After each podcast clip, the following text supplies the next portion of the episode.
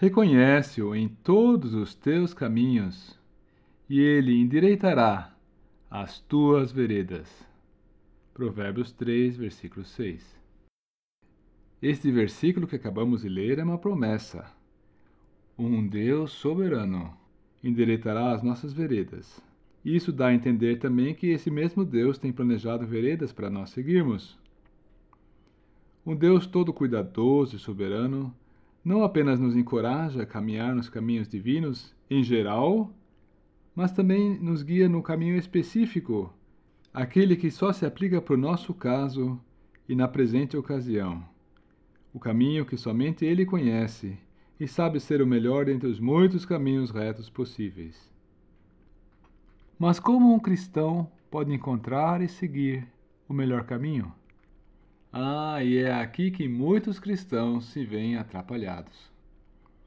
Alguns pressupõem que Deus tem um plano bem detalhado, como um mapa no qual está marcado toda a rota a seguir. Já outros cristãos pressupõem que Deus não dá mapas marcados, e por isso também não tem um plano específico para a vida deles, mas que somente nos dá diretrizes gerais, noções básicas às quais devemos atentar e seguir. Eu creio que a essa altura vocês estão todos curiosos para saber como que Deus configura as coisas. Então, sem mais delongas, vamos direto ao ponto. A verdade é que Deus tem, sim, um plano pormenorizado para as nossas vidas.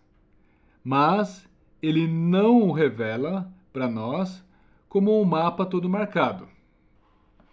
O meio normal de orientação divina pode ser chamado de caminho de sabedoria. É, é o que temos em Provérbios 4, versículo 11.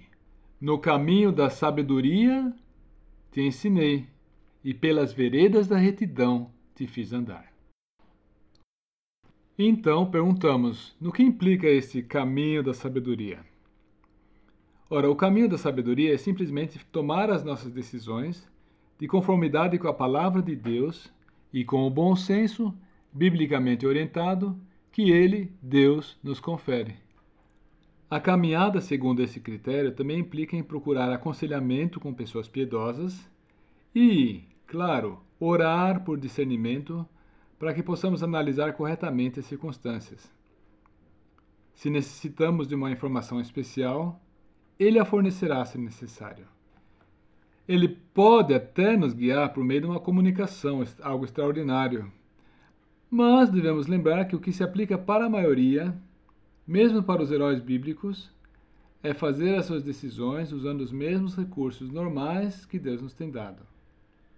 E desse modo, seguindo o caminho da sabedoria de Deus para o seu povo, podemos estar confiantes em que estamos seguindo aquela vereda específica que Deus tem planejado de antemão para a minha ou para a sua vida.